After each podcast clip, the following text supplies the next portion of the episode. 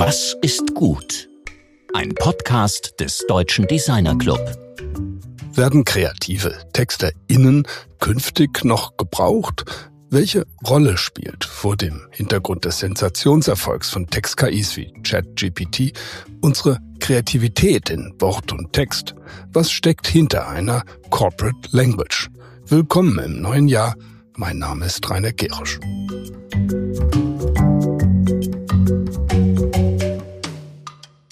Das 22. Jahr des zweiten Jahrtausends haben wir mit einer Rede von Matthias Wagner K. abgeschlossen. Sein Thema Design und Demokratie gestalten wir, wie wir leben wollen. Dieses Motto soll uns auch in diesem Jahr quasi als übergreifendes Thema weiter begleiten und wir werden dazu viele wichtige Stimmen hören, die uns ein Bild davon geben, wie Design und Gestaltung bei der notwendigen Transformation eine voranbringende, ja aktiv handelnde Rolle einnehmen können.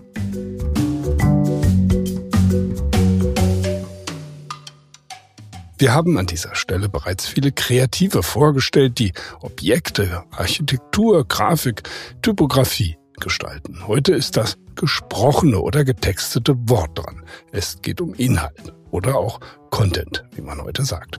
Und dafür haben wir einen ins Studio eingeladen, der dieses Handwerk beherrscht. Unser DDC-Mitglied Christian Daul hat seine berufliche Laufbahn als Bankkaufmann und Diplom-Betriebswirt begonnen, bevor er Anfang der 90er Jahre als Texter bei Michael Konrad und Leo Benett in die Werbebranche einstieg. Danach folgten viele Stationen als Kreativdirektor und Geschäftsführer bei namhaften Agenturen und schließlich zog es Christian in die digitale Welt bei Scholz und Volkmann in Wiesbaden, wo er maßgeblich für die Bereiche Text und Konzeption und Presse verantwortlich war. Schließlich holten ihn Armin Reins und Veronika Klassen an die Spitze ihrer 2005 gegründeten Markenberatung Rheinklassen, die das Thema Corporate Language im deutschsprachigen Raum entwickelt und bekannt gemacht hat. Das Gespräch mit Christian Daul führt mein Kollege Georg Christoph Bertsch.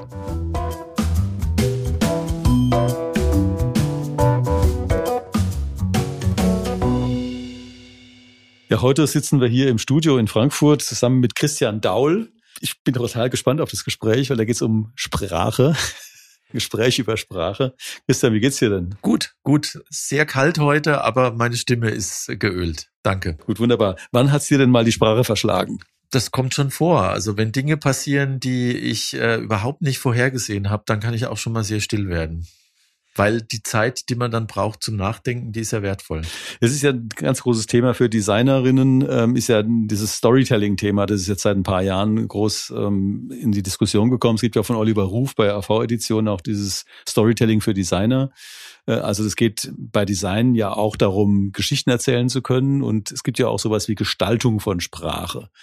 Ähm, was sagst du denn, wenn ich jetzt ein Stichwort mal so in den Raum stelle? Gestaltung von Sprache, was ist das für dich? Das hat zwei Aspekte für mich, äh, Georg. Zum einen ist es, was ich mit Sprache sozusagen gestalten kann. das geht ja in, in weites Feld von der konkreten Poesie bis äh, über Jenny Holzer, Truism, ist ja auch eine Art von Gestaltung mit, mit Sprache, mit Worten, mit Ausdrücken. Ähm, bis dann aber auch umgekehrt, man spricht ja auch von der Designsprache. Also wie sprechen Objekte zu einem, zu Menschen? Und man sieht es eine Wechselwirkung. Also es ist nicht ein One-Way-Street, sondern es geht eigentlich in beide Richtungen. Da gibt's ja die ganzen Aspekte von Sprache, also Syntax, ähm, Grammatik, äh, Semantik, äh, all das, ähm, mit dem man arbeiten muss. Also es sind ja Werkzeuge. Und äh, diese Werkzeugkiste von, vom Schreiben, es ist ja eine Sendung sozusagen vom DD-Cast, die sich die versucht, also die Designblase nach außen zu perforieren, wie wir immer sagen. Heute geht's mal darum, also welche Rolle kann Sprache spielen, was ist eigentlich auch das Schreiben, was ist aber eben auch eine Markenberatung mit dem Schwerpunkt Sprache, was ihr ja seid. Und ähm, wie kann man das überhaupt irgendwie einordnen in die Designwelt? Also wo spielt das eine Rolle? Also ich glaube, dass Sprache lange eine, äh, eine untergeordnete Rolle gespielt hat. Wir haben das ja auch in unserer, in unserer Genese von der Firma gemerkt, dass im Grunde Sprache lange so ein bisschen ein Randobjekt war, wo man gesagt hat, ja, da muss auch was stehen. Ne? So Blindtext, äh, Lazy Fox, äh, Brown Fox jumps over oder Lore Ipsum. Ihr, jeder Gestalter kennt es, dass man da irgendwas reinsetzt, Blindtext, damit da was ist. Mittlerweile ist, glaube ich, das Bewusstsein, dass das, was da ist, eine größere Rolle spielt, als man vielleicht so auch im im früheren Gestaltungsprozess äh, gedacht hat. Also in, mittlerweile sind wir in einem Zeitalter, wo man merkt, das Visuelle erschöpft sich an manchen Stellen auch und wir kommen wieder stärker zur Bedeutung, zum Inhalt. Ähm, jetzt nicht erst durch Content Marketing, was dann auch so ein Buzzword wurde, wo ja auch unter anderem Storytelling wieder nach oben geschwommen ist, sondern eigentlich auch in einem Kontext von ähm, Dingen, die in der, in, in der Sprache eigentlich angelegt sind. Ja, also wo man sagt, man will ja Botschaften vermitteln und Dinge ausdrücken. Und das kannst du, wenn es ein abstraktes Thema ist, ja gar nicht in visueller Umsetzung fassen. Also mein, mein, mein beliebtes äh, Bonmot zu dem Punkt ist eigentlich, dass wenn Leute ähm, äh, kommen mit der, mit der frohen Botschaft, ein Bild sagt mehr als tausend Worte, dann sage ich immer, das mag sein, aber sag genau diesen Satz mit dem Bild. Und dann merkt man, wo die Beschränkung ist oder auch wo die Leistung ist von Sprache, nämlich abstrakte Gedanken sehr konkret zu übersetzen und an, anschaulich zu machen und verständlich zu machen. Das gelingt dir mit Bildern teilweise nicht. Hm.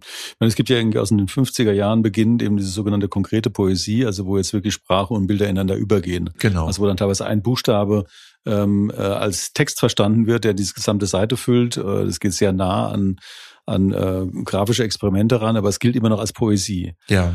Und äh, das ist, glaube ich, jetzt für die Frage, also wie man im Alltag als Gestalterinnen ähm, Gruppen oder irgendwie als Gestalterin mit Sprache arbeitet, schon ein Thema.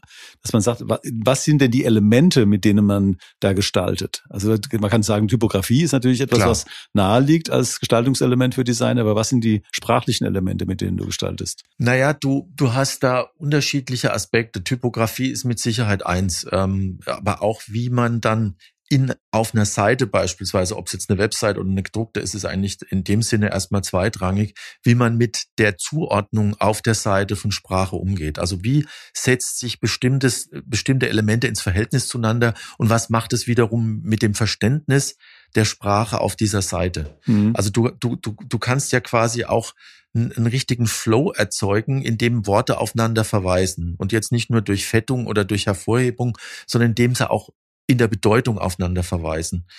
Ähm, beliebte Dinge sind, äh, ich bin gerade ähm, auf dem Weg zu dir hier an einem Plakat vorbeigelaufen. Da stand äh, drauf, behalt die Pin im Sinn. Ne, das war, äh, also das ist natürlich ein Reim, aber diese, diese Doppelendung, also das war, glaube ich, vom Sparkassenverband, der wollte, dass man äh, seine PIN-Nummer behält, weil wahrscheinlich haben die da unheimlich viel äh, damit zu tun, äh, die vergessenen PIN-Nummern äh, bei den Leuten wieder irgendwie in, in, ins, ins äh, richtige in die richtige Richtung zu kriegen. Ähm, da siehst du, dass eben auch solche Endungen, also Vulgo-Reime oder äh, ähm, Alliterationen dann, wenn es am Anfang steht, dass die natürlich gestalterisch auch eine große Rolle spielen. Also da ist ein Übergang zwischen Textgestaltung und dann auch der formalen Ästhetik äh, in, in der Umsetzung in der visuellen Welt. Das geht ja bei dem Schreiben, also man, das ist ja hier, wenn ihr seid ein, eine kommerzielle Agentur. Du hattest mir im Vorgespräch auch gesagt, dass ihr euch im Grunde versteht als äh, Agentur für mit einem Schwerpunkt Sprache, so wie man von mir aus die Peter Schmidt Group als eine Agentur mit Schwerpunkt Visuelles bezeichnen könnte. Da geht es ja nicht darum, jetzt ähm, sozusagen konkrete Poesie zu produzieren, also Kunst, sondern das ist irgendwie ein ganz praktisches Mittel, um eben Botschaften rüberzukriegen. Es gibt ja von dieses berühmte Buch von Kenneth Roman und Joel Ruffelson, das ist Writing That Works. Da ist ja die Frage, wie funktioniert Schreiben? Also was heißt denn funktionieren beim Schreiben? Ja. Das ist eine der ganz zentralen Fragen, mit denen wir uns tatsächlich beschäftigen. Wie kriegst du Botschaften so wirklich vermittelt, dass sie im Kopf der anderen, also nicht des, äh, des Senders, sondern des Empfängers funktionieren? Das ist ja ganz entscheidend und äh, wahrscheinlich eine der ganz großen Menschheitsfragen, weil Missverständnisse ja aller Orten auftauchen. Im Alltag äh, mal gelesen, äh, auch im Durchschnitt äh, also wirklich um die 100 Male pro Tag Missverständnisse. Also das, das sind natürlich nicht die großen, sondern die kleinen, ähm, weil der Kontext, in dem Sprache verwendet wird, natürlich eine ganz entscheidende Rolle spielt. Also du kannst ja eine Aussage neutral betrachten, aber du kannst sie auch im Kontext betrachten, dann kriegt sie plötzlich eine ganz andere Färbung.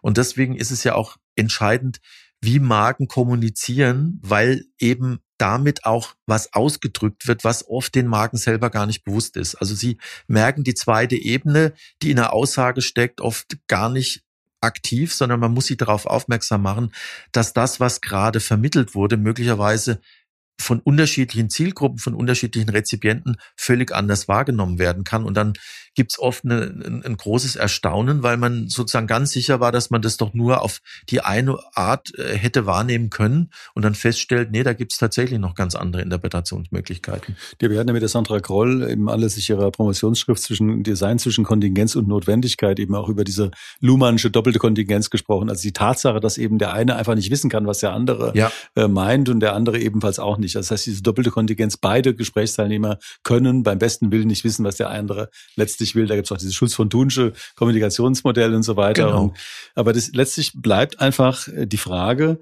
wie geht man mit Sprache so um, dass jetzt nicht beim anderen unbedingt ein Befehl ankommt, also tu dies und dann macht ja. der andere das, sondern wie kriegt man den mit Sprache dahin, etwas zu tun, obwohl man ihm nicht sagt, tu dies?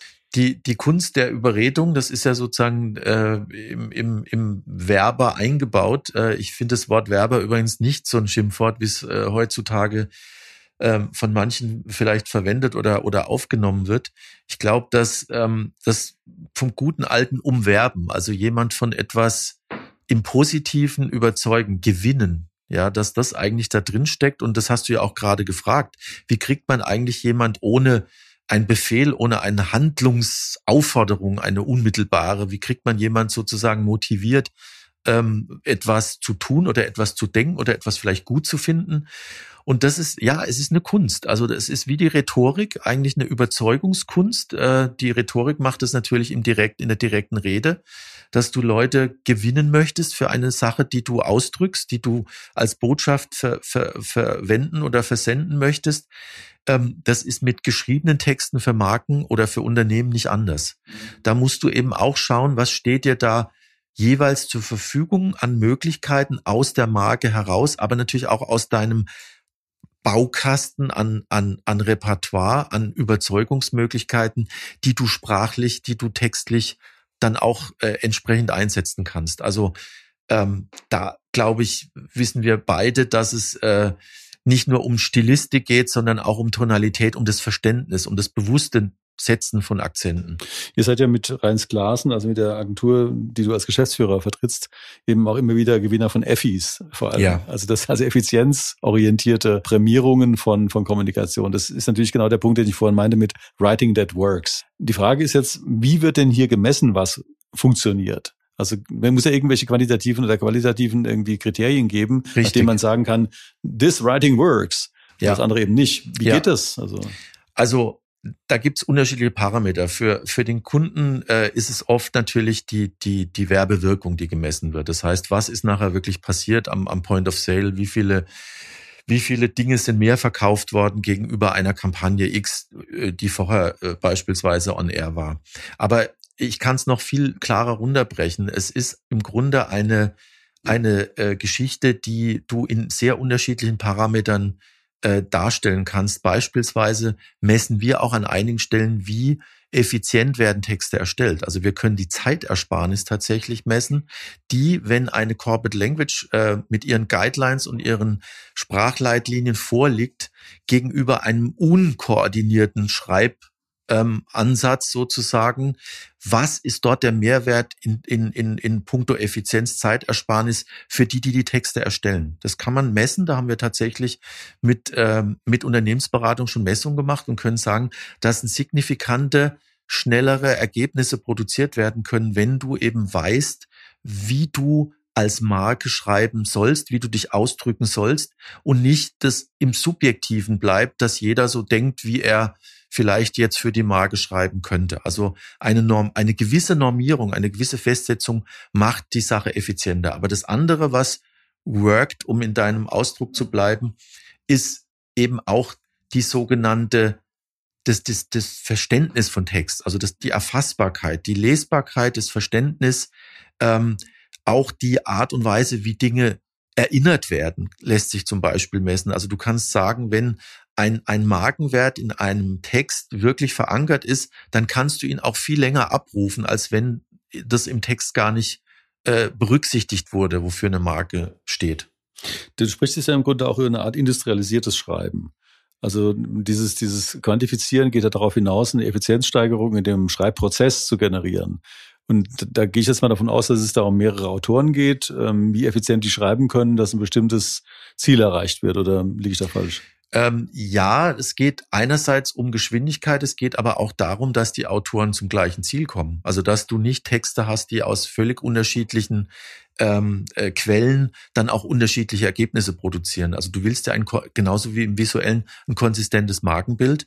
Und das erreichst du eigentlich nur, indem du wirklich sicherstellst, dass nachher das, was als Text produziert wird, auch selbst identisch wird und nicht aus unterschiedlichen Quellen auch so rüberkommt. Das ist der große Gewinn, den man dann durch eine Corporate Language hat, dass eben ähm, die Identität der Marke in allen Texten, egal wer der Autor ist, egal welcher, welche Quelle, welcher Touchpoint äh, eine Rolle spielt, dass es eben äh, sichergestellt wird. Hm. Das liegt ja im Grunde schon fast an der Grenze zu kreativer äh, künstlicher Intelligenz, also das also wo dann Chatbots wie auch immer eben auch eine Rolle spielen, oder? Korrekt. Also das ist tatsächlich ähm, so, dass wir das auch als Vorstufe zu einer gewissen Automatisierung sehen. Nicht alles, was wir tun, ganz klar.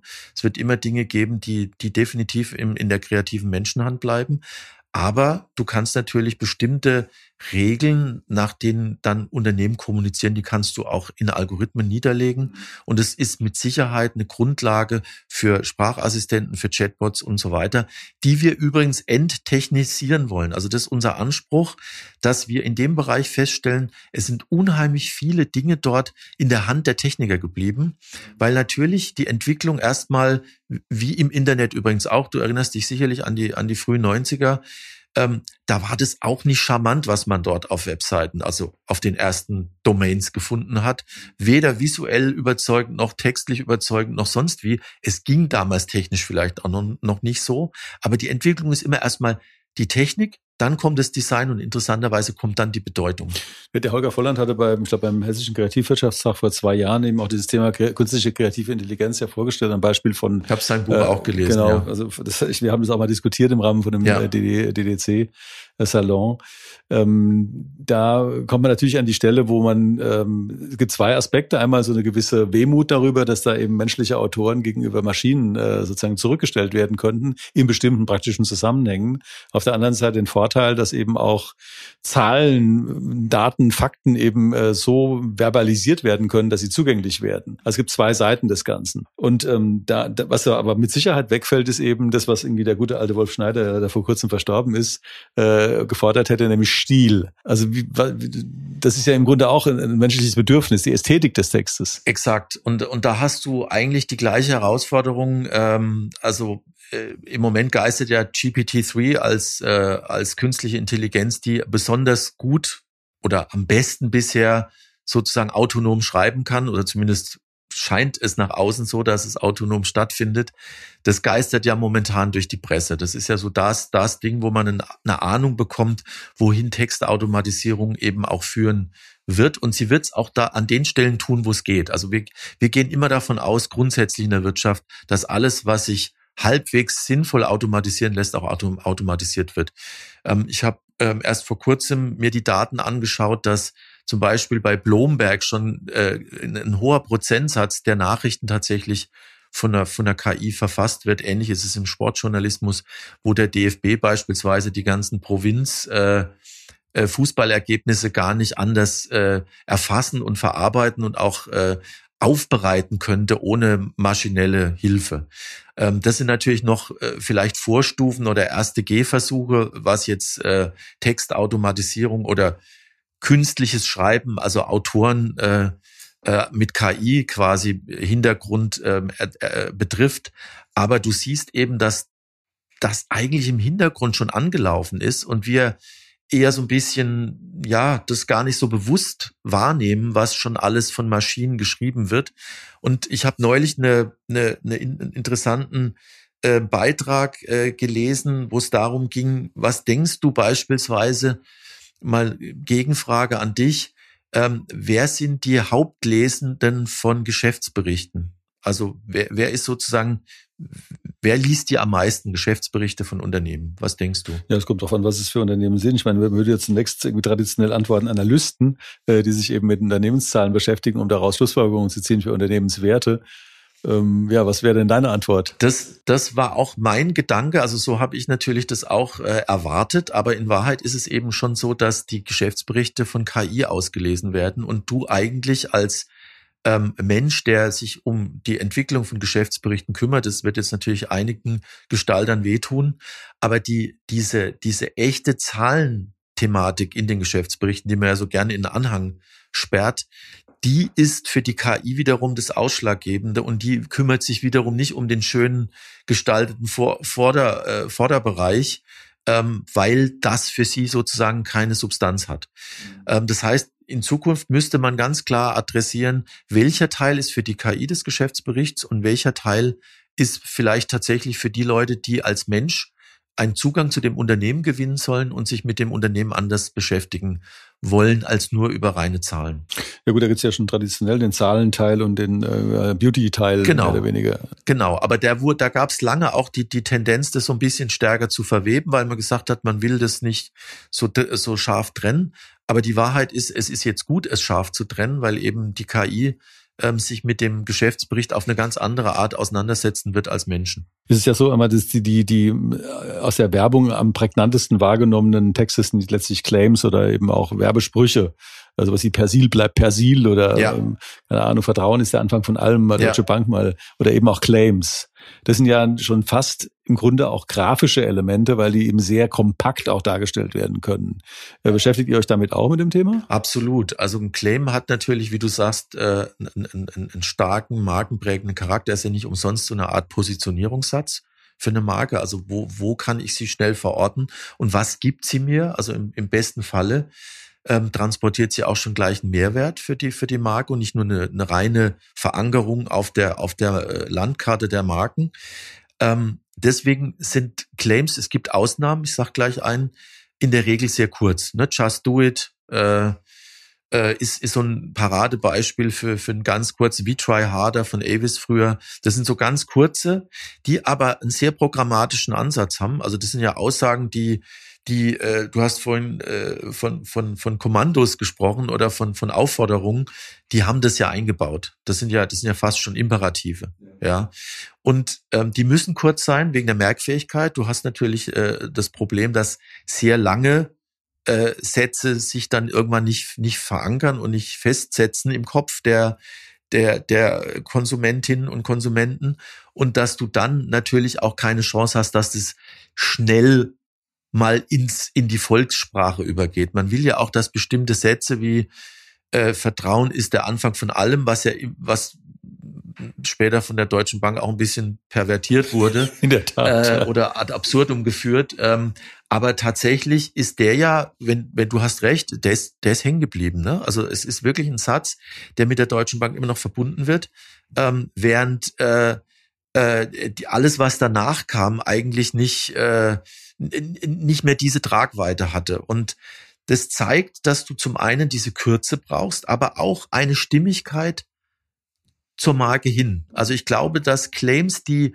für die Leute sozusagen keinen Sinn ergeben im Verhältnis zu dieser Marke, dass die auch ganz schnell wieder, wieder abgelegt werden. Aber ähm, es ist eine hohe Kunst, einen guten Claim zu schreiben und glaub mir, man braucht dafür unheimlich nicht nur Erfahrung, sondern unheimlich viel äh, Glück auch, um, um den richtigen, den richtigen Satz zu, zu treffen und zu finden. Mhm. Ja, wir hatten ja einen Konstantin Karloff bei uns schon im Programm, von dem ja bekanntlich Geiz ist geil. Äh, Absolut, stammt. ja. ja. Das ist ja ein, ein, äh, ein Satz, der heute gar nicht mehr geht. Oder wenn man noch weiter zurückgeht und sagt, so ein Satz, der halt gar nicht mehr geht, ist was wie Bauknecht weiß, was Frauen wünschen. Genau. 1954. Also das heißt, solche Claims verlieren natürlich auch Relevanz oder werden geradezu ins Gegenteil verkehrt. Also sie werden extrem negativ dann. Äh, das muss man ja auch beobachten. Also wie geht ihr denn damit um? Also wie beobachtet ihr, ob ein Claim, der einmal ins Leben gerufen wurde, nicht total anfängt negativ zu funktionieren?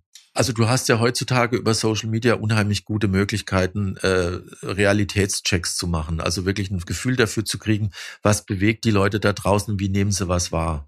Also wir wollen natürlich wirklich schauen, dass ähm, äh, wir nicht in eine, in eine Situation kommen, wo Dinge zurückschlagen. Also wo man mit bester Absicht was nach draußen gibt und dann merkt, das wird ja überhaupt nicht richtig aufgefasst oder die, der Wind hat sich in der Gesellschaft so gedreht, dass du diese Aussage nicht mehr treffen kannst. Es gibt aber auch wunderbare Beispiele. Ähm, das meinte ich auch vorhin mit den längeren. Dahinter steckt immer ein kluger Kopf, ist ein relativ langer Satz und der interessanterweise mal weg war äh, und dann ja. wieder ganz schön wieder aufgeladen wurde äh, von Scholz Friends damals in einer sehr intelligenten Weise quasi wiederbelebt wurde. Es war ein Uraltsatz, weg vom Fenster, immer noch aktuell, immer noch richtig auch für die FAZ und dann eben auch wieder neu aufgeladen. Also es zeigt eben, dass es auch eine Renaissance gibt. Also gut, da, da an dem sieht man ja wirklich auf eine hervorragende Art und Weise eben auch, wie durch eine andere Bildsprache, ein anderes Bildkonzept Korrekt. hinter diesem Satz, der Satz wieder zum Leben erweckt wurde. Also wo wirklich Design oder fotografisches Design in dem Fall äh, und Layout logischerweise mit so einem Satz zusammenwirken und die sich gegenseitig dann erneuern. Das ist ja, das ist ja das alte Thema im negativen Wort Bildschere, also wenn es auseinandergeht, aber natürlich im positiven auch, dass, dass die sich ergänzen und im Kopf der Leute dann einen Mehrwert produzieren, weil du eigentlich dem Betrachter überlässt, dass er diese, diesen intelligenten Dreisatz selbst vollführt. Ja, also dass du ihm nicht vorschreibst, guck mal, hier ist eine Headline und hier ist ein Bild und du hast es so zu verstehen, sondern dass diese, dieser, dieser Gedankensprung, den du als Idee formuliert hast für dich selbst, dass den die Nutzerin oder der Nutzer, der Rezipient selbst vollführt und damit natürlich eine ganz andere Verankerung im Kopf stattfindet. Also eine, eine tolle Idee ist wie ein Blitz im Kopf, der dich sozusagen in einer unglaublichen Geschwindigkeit erreicht. Und das ist ja die, der gleiche, die gleiche Mechanik, zum Beispiel eine Pointe beim Witz hat. Also da zündet auch bei dir im Kopf was, weil du eine Bedeutungsebene zusammenkriegst, die vorher so für dich nicht klar war und die sich blitzartig quasi entlädt. Und das Gleiche hast du mit guten Werbeideen im besten Falle, die eben über die Addition von Bild und der Aussage, die drüber steht, was Neues schaffen. Hm.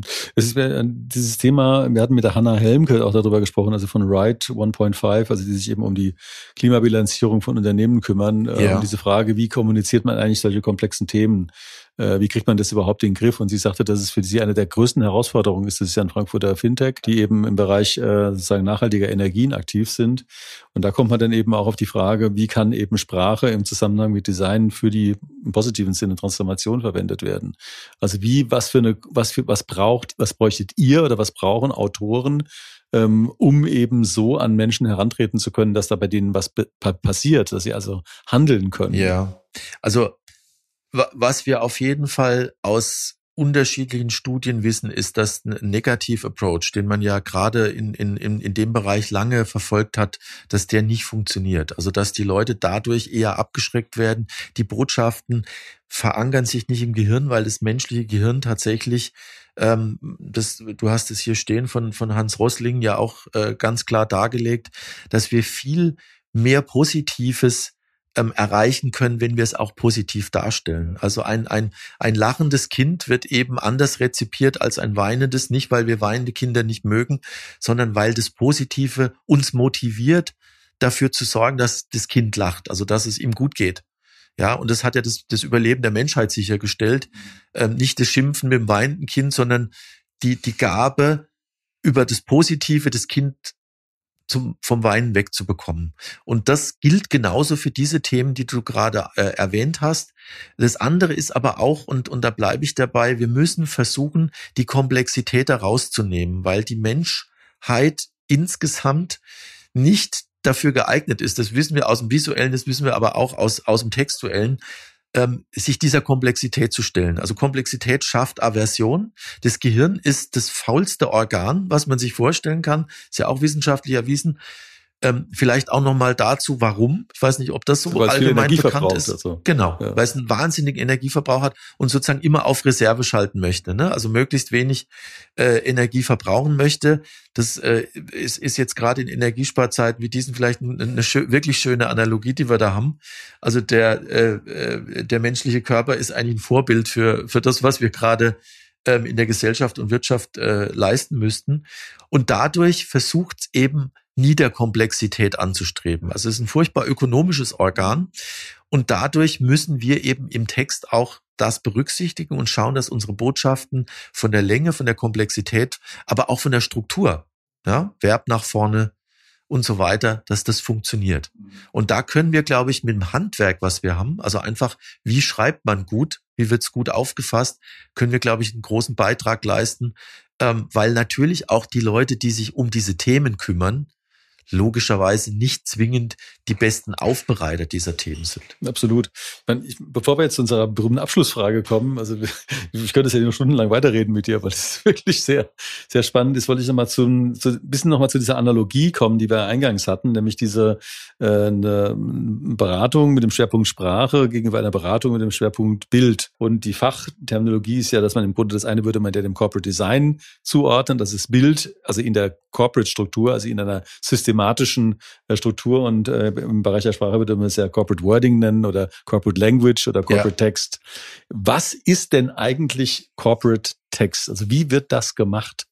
Und da kann sich ja bei, bei Corporate Design gut vorstellen. Das hat man einen Blauton, den man eben definieren kann. Man kann sagen, das ist mit der Rotis.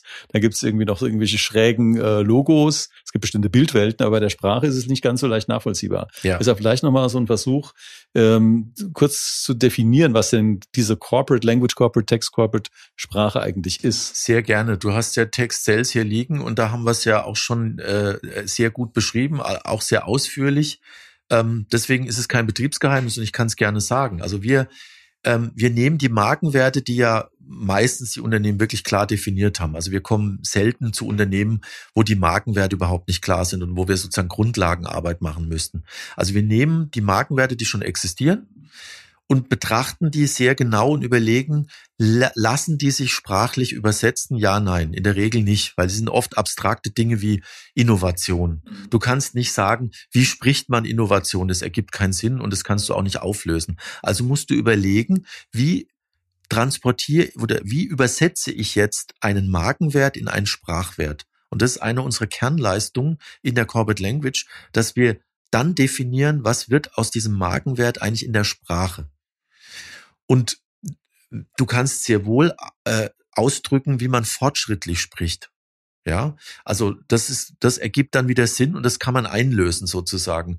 Und so bauen wir dann quasi eine, eine abstrakte Markenwertwelt auf der Sprachebene nach und kodieren dadurch die Marke über die Sprache wieder rückwärts in die Markenwerte rein. Also es ist ein Wechselverhältnis zwischen Marken und Sprachwerten, die sozusagen miteinander ähm, eine Symbiose eingehen. Das wird ja in diesem, also ich will es mal ein Lehrbuch nennen von Förster an Förster, das Corporate Wording, die gehen ja auch darauf, dass sie sagen, bestimmte Wörter sind eher emotional, die bekommen dann rot zugewiesen, bestimmte Wörter sind eher pragmatisch, rational, die sind eher blau und die ja. sagen dann, mit, mit der Kombination von bestimmten Wörtern kannst du sozusagen so, so eine Suppe anrühren. Aber funktioniert das denn? Genau, ja, das funktioniert, weil du tatsächlich unterschiedliche, wir nennen das Sprachstilgruppen hast. Das heißt, du hast aus der, aus der Forschung kannst du raus, äh, dass bestimmte Zielgruppen, bestimmte Menschen mit bestimmten Wertesystemen, das geht also vom limbischen, aber auch über, über Sinusmilieus, kannst du ableiten, auf welche verbalen Reize die stärker reagieren.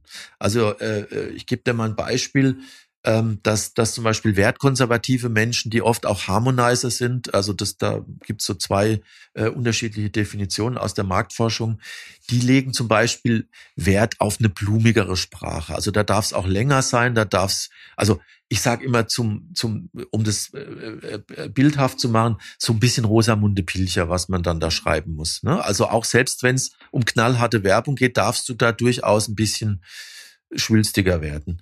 Das wäre für einen Performer, für einen äh, aus dem technokratisch-liberalen Milieu völlig ungeeignet. Der will Facts, Facts, Facts, der will vielleicht sogar Bullet Points, der will nicht mal Fließtext haben. Und das musst du berücksichtigen, je nachdem, wo du bist und mit wem du sprichst. Das heißt, wir schauen uns auch immer sehr genau an, wo für wen ist den Text und wo befindet er sich.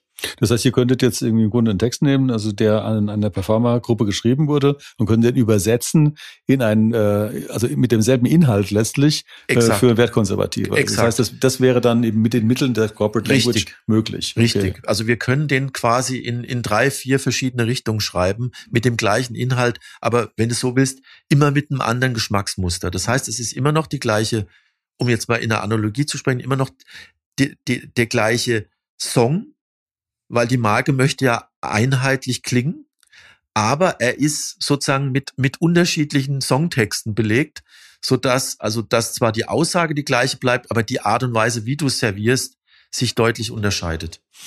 Ja, super interessant. Ich meine, das war jetzt mehr, als ich mir eigentlich ursprünglich erhofft hatte, nämlich im Grunde diese Analogie von, von Design und Sprache, sondern es war, hat sehr stark auch eine handwerkliche Komponente. Ja. Ähm, also ich meine, wir haben jetzt teilweise theoretische Aspekte erörtert, aber teilweise auch ganz praktische Aspekte erörtert. Äh, was ähm, mich jetzt sondern als letzte Frage durchaus noch interessiert, ist ähm, dieses Wertthema. Also man kann, äh, die, ihr messt im Grunde anhand von, ähm, ja, natürlich Absatzzahlen möglicherweise, es wäre dann so ein EFI-Aspekt, ob diese Sprache funktioniert hat. Und testet ihr da mehrere Modelle gegeneinander? Ja, okay. Wir haben tatsächlich A-B-Vergleiche. Das heißt, ähm, das, was du ja auch im Online kennst, welcher Banner arbeitet besser, der unterscheidet sich teilweise nur im Text. Dann kannst du genau schauen, wie ist die Performance jeweils. Aber das ist jetzt ein Extrembeispiel. Du kannst es viel, viel, viel einfacher machen. Du, du, du, du hast ja oft Urtexte, also die quasi von, zu uns kommen, wo der Kunde sagt, das ist jetzt die Situation, wie sie ist. Bitte schreibt es neu. Wir schreiben es um und dann wird es quasi in, in wirklich Marfo-Tests gemessen, wie ist jetzt die, äh, die Sympathie wie sind die Markenwerte transportiert worden? Welche Aspekte an, an, an äh, äh, Botschaften sind hängen geblieben? Also du kannst sehr gut dann rauslesen, wie, wie viel besser der Text tatsächlich in den Leistungskriterien geworden ist. Hm. Du hast ja jetzt im Grunde, ich war vorhin schon bei diesen historischen Sprüchen. Es gibt so einen ganz alten, also in den 1850er Jahren, ganz alten Werbespruch von der Sparkasse, nämlich spare in der Zeit, so hast du in der Not, der dann im Grunde in den Sprach, allgemeinen Sprachgebrauch übergegangen ist. Ja. Ähm, ist das für euch auch ein Thema, den Versuch zu unternehmen, irgendwie Sätze zu schreiben, die irgendwie in allgemeinen Sprachgebrauch übernommen werden können? Ich glaube, jeder, der sich im Bereich Wirtschaftskommunikation, Markenkommunikation bewegt, hat den Ehrgeiz durchaus. Und äh, äh, unser Gründer Armin Reins hat zum Beispiel auch mal einen, einen Satz geschrieben für einen unserer Kunden, alles gut bedacht. Hm. Das ist eine Firma, die kennst du, Bras, ja, BMI. Ja. Ähm, da merkt man, der, der ist, der ist nicht aus der Welt zu schaffen. Der ist so schlau in seiner Art, wie er funktioniert, weil er immer auch für, für alle Zukunftsthemen gilt. Überleg mal, da kommt jetzt Solar als Thema, ist immer noch gut bedacht. Also du, du merkst, äh, ähnlich wie beim FAZ-Beispiel von eben, es gibt wirklich Claims, Aussagen, die sind nicht, äh, die sind nicht ausrottbar und die halten sich auch über viele Jahrzehnte, weil sie sozusagen eine innere Logik besitzen, die die Leute auch wertschätzen. Hm. Der Michael Konrad hatte ja im Gespräch bei uns gesagt, dass er ein großer Freund der Ein-Wort-Strategie ist. Mhm. Dass im Grunde eine Marke sich in einem Wort genau. äh, ausdrücken kann. Spielt das für euch auch eine Rolle? Total. Also das haben wir übrigens auch im Buch drin, das nennen wir One-Word-Capital, also ein Wortkapital. Und klar, du hast äh, Nivea Pflege, also das ist so ein Klassiker, ähm, hatten wir auch mit zu tun. Ähm, das ist insbesondere dann wertvoll, wenn du im Markt dich damit gegenüber dem Wettbewerb klar differenzieren kannst. Also wenn sozusagen dein Wettbewerber genau dieses Wort nicht für sich claimen könnten, weil sie in einer anderen in, in einer anderen, äh, äh, äh im anderen Quadranten sich bewegen. Gut, jetzt haben wir noch die Abschlussfrage, nämlich was ist gut? Gut ist, wenn Kommunikation wirklich gelingt. Also wenn die Botschaft, die du intendierst, dass sie beim Gegenüber ankommt, auch wirklich so genau so dort ankommt, dann wird's gut. Vielen Dank.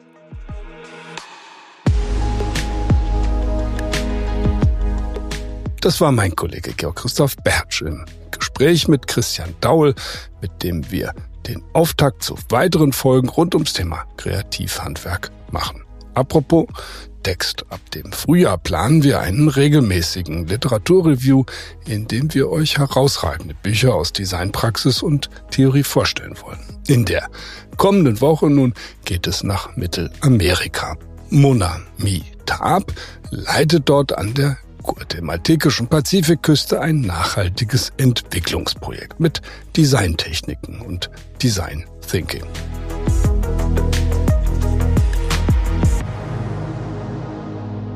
Noch ein kurzer Hinweis auf das neue Heft unserer Freunde von der Forum. Darin geht es diesmal um Sex und zwar um Entwurf und Produktion von Sextoys über das Silence Equal Death Projekt aus New York City und seiner ikonischen politischen Poster bis hin zur Frage, was aus Telefonsex geworden ist. Spannende Themen, denen die Redaktion ein hochinformatives Heft gewidmet hat, lesenswert und klasse gestaltet, wie immer. Wir wünschen euch allen einen guten und kreativen Start ins neue Jahr. Hoffen sehr, dass wir euer Interesse an unserem Podcast auch in diesem Jahr weiter befeuern können und würden uns freuen, wenn ihr uns gewogen bleibt. Eure DDcast Redaktion.